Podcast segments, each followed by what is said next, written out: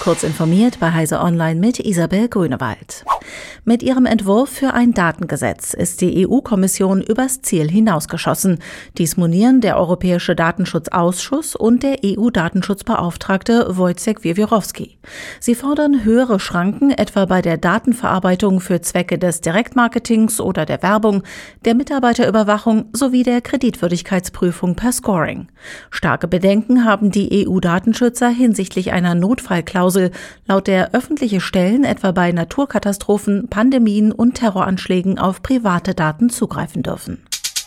Technische Probleme verzögern die Einführung der elektronischen Arbeitsunfähigkeitsbescheinigung, kurz EAU, und des elektronischen Rezepts. Das zeigt eine Umfrage der Kassenärztlichen Bundesvereinigung.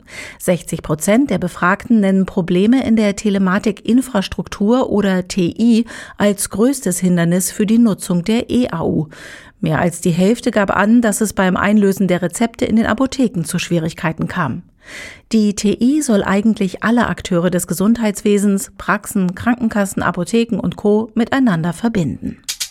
Im brandenburgischen Grünheide hat die sogenannte Erstrevision der Tesla-Fabrik begonnen, eine Art Abnahmeprüfung.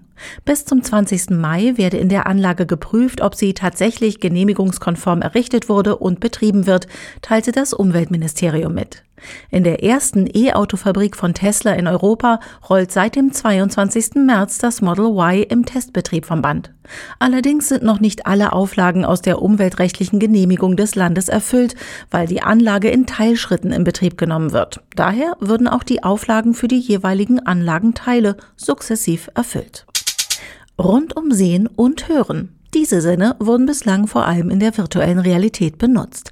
Jetzt kommt der Tastsinn dazu, zumindest auf den Lippen. Mouth Haptic nennt sich das Projekt der Future Interface Group an der Carnegie Mellon University in Pittsburgh, berichtet die Zeitschrift Make. Möglich macht die Gefühlsübertragung ein unter der VR-Brille angebrachtes Array aus 64 Ultraschalltransmittern, deren Schall auf den Mund des Brillenträgers zielt. Wer jetzt denkt, dies diene vor allem einer Kusssimulation, der irrt.